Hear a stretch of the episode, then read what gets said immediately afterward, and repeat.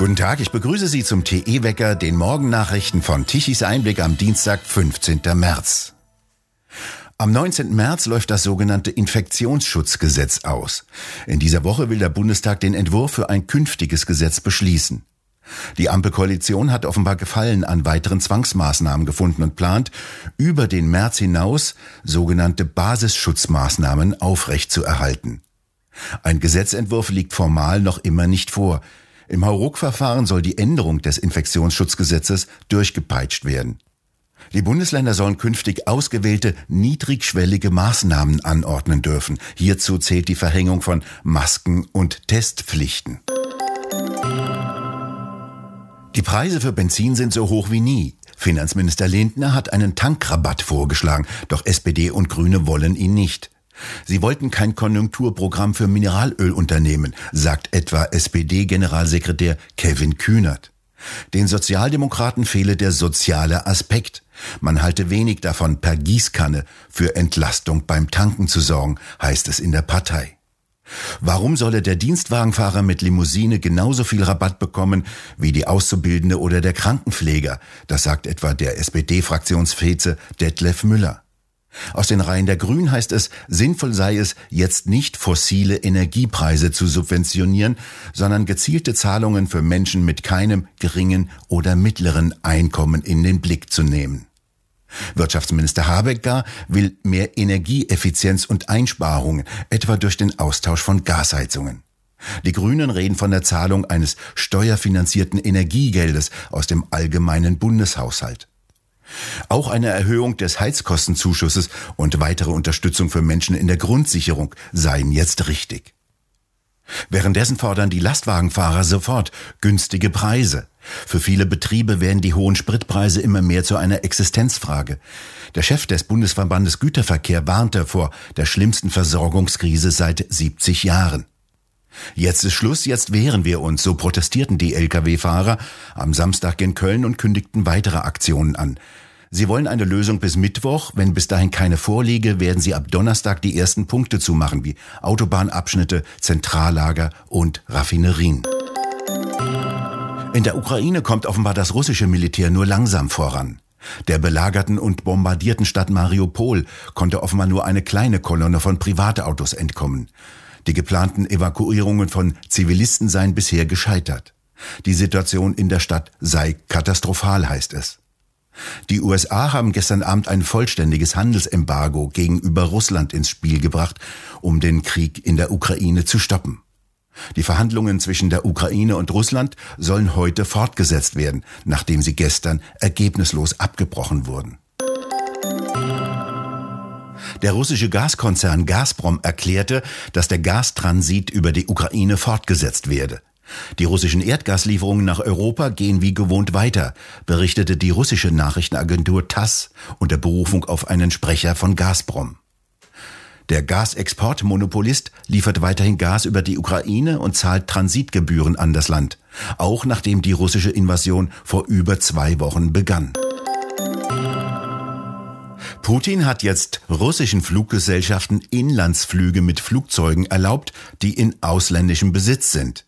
Denn mehr als 500 Flugzeuge im Wert von rund 10 Milliarden Dollar, die von russischen Fluggesellschaften geleast worden sind, gehören ausländischen Unternehmen.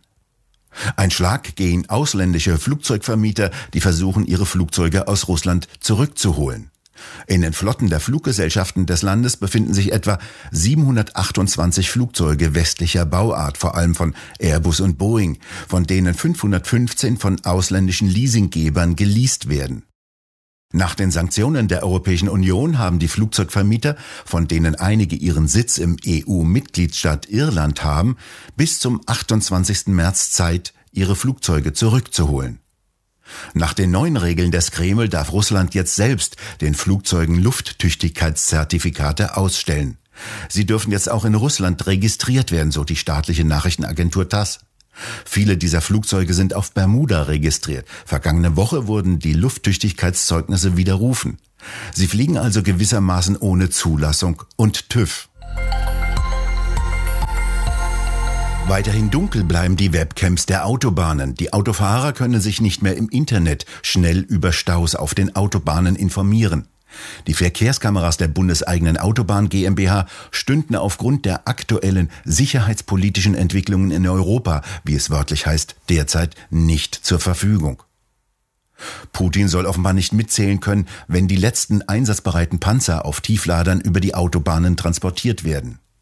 Von den Hauptwaffensystemen der Bundeswehr sind nur 77 Prozent voll funktionsfähig, so der neueste Bericht des Verteidigungsministeriums zur materiellen Einsatzbereitschaft.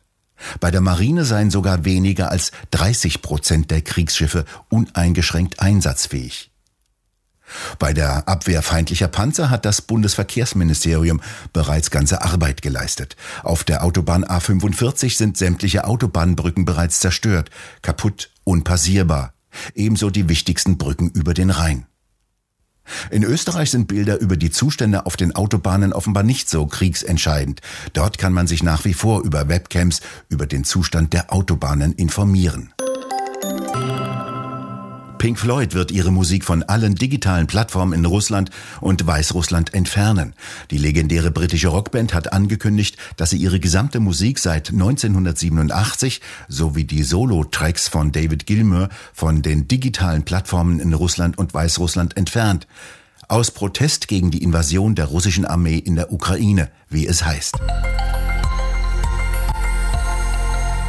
Putin bringt Not und Tod und Verwüstung. Der Krieg ist wieder da in Europa. Er stellt Deutschland vor viele Herausforderungen.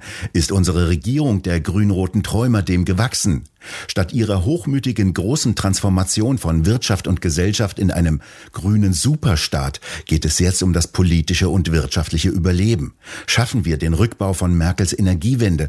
Wie kann die Bundeswehr vom Milliardengrab zur Streitkraft rückentwickelt werden? Wie soll das finanziert werden? Was bedeuten Stagnation und Inflation für jeden Einzelnen von uns?